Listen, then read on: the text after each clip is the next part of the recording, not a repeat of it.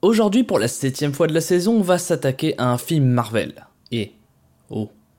C'est Vertical Pop ou Vertical Marvel? Ou quoi? Vertical. Pop.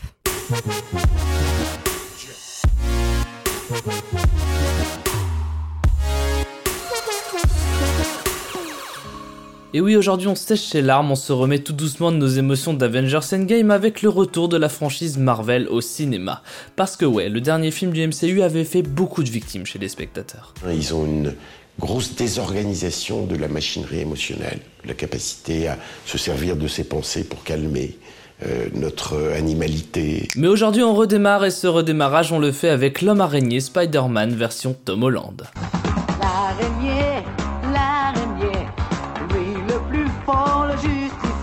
Alors le synopsis, bon tout ça ça se passe après Avengers Endgame et donc on retrouve un Spidey attristé par la perte de son mentor Tony Stark. What you say? Non, j'ai dit qu'on arrêtait d'être triste, on repart de l'avant, donc dans ce film on retrouve un Peter Parker en plein deuil. That you only meant well, well. Non, non, j'ai dit qu'on arrêtait de chialer, on a assez chialé là. Donc on retrouve Peter Parker avec ses potes, un Peter Parker qui doit aller en Europe et qui fera la découverte d'un nouveau copain, Mysterio, interprété par Jack Gyllenhaal. D'ailleurs c'est rigolo de retrouver Jack Gyllenhaal au casting parce qu'il a failli interpréter Peter Parker mais à l'époque où Sam Raimi s'occupait des films.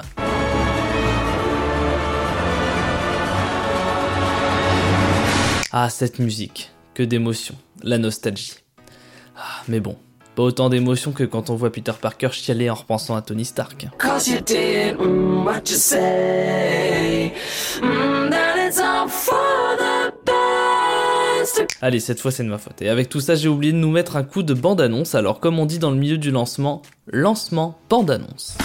Attention, Nick Fury essaie de te joindre. J'ai pas trop envie de parler à Nick. Allez, réponds. Pourquoi? Parce que si tu lui parles pas, je vais devoir le faire et j'en ai pas envie. T'as balancé Nick Fury sur la messagerie J'ai une urgence là. Euh, Personne ne zappe Nick Fury Ça va les nazes? Salut Ouais, on parlait du voyage. Je suis en direct de la place Saint-Marc. Oh, oh, oh, je crois qu'MJ m'aime bien. Ça me rappelle mon premier coup de foudre. Tu n'es vraiment pas facile à joindre, Spider-Man. C'est la voix de Samuel L. Jackson qu'on entend à la fin de cette bande-annonce et ça me fait le lien parfait avec ma première crazy story à vous raconter sur le film. Il se trouve que Samuel L. Jackson a fait remarquer sur Instagram que sur certaines affiches promo, un graphiste avait fait une erreur et que du coup on voyait son cache-œil sur l'œil gauche au lieu de l'œil droit. C'est rigolo, hein alors bon, j'ai dit redémarrage, mais c'est pas vraiment le redémarrage puisque ce film est à considérer comme un film appartenant à la phase 3 du Marvel Cinematic Universe, donc Endgame c'était pas vraiment la fin du game finalement. Et ouais les gars, on nous a menti.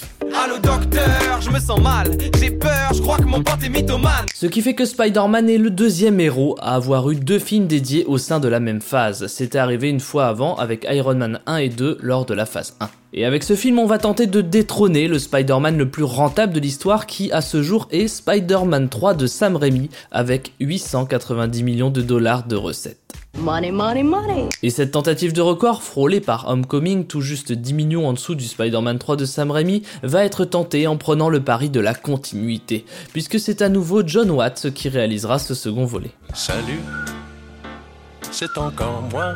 Et j'aime bien m'intéresser aux réalisateurs choisis par le MCU, du coup, je vais poser la fameuse question, c'est qui John Watts? Je, je- je ne connais pas cette personne. Et bien comme souvent, Marvel avait fait appel à un réalisateur plutôt novice pour le reboot de la licence Spider-Man.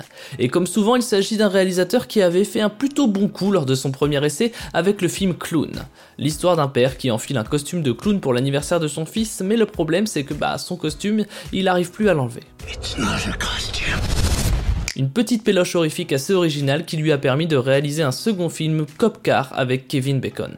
Un thriller bien sapatoche qui a permis à notre ami John Watts de donner une nouvelle dimension à sa carrière en rejoignant les rangs du MCU.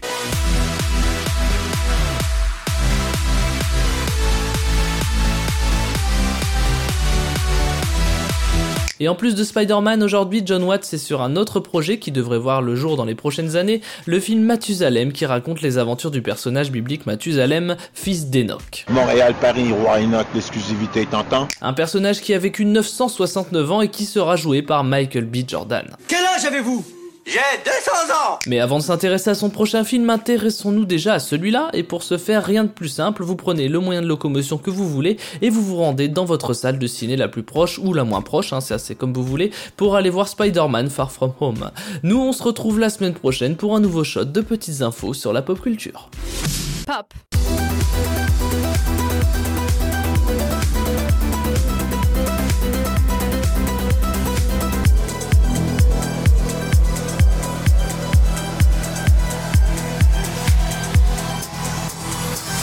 Vertical.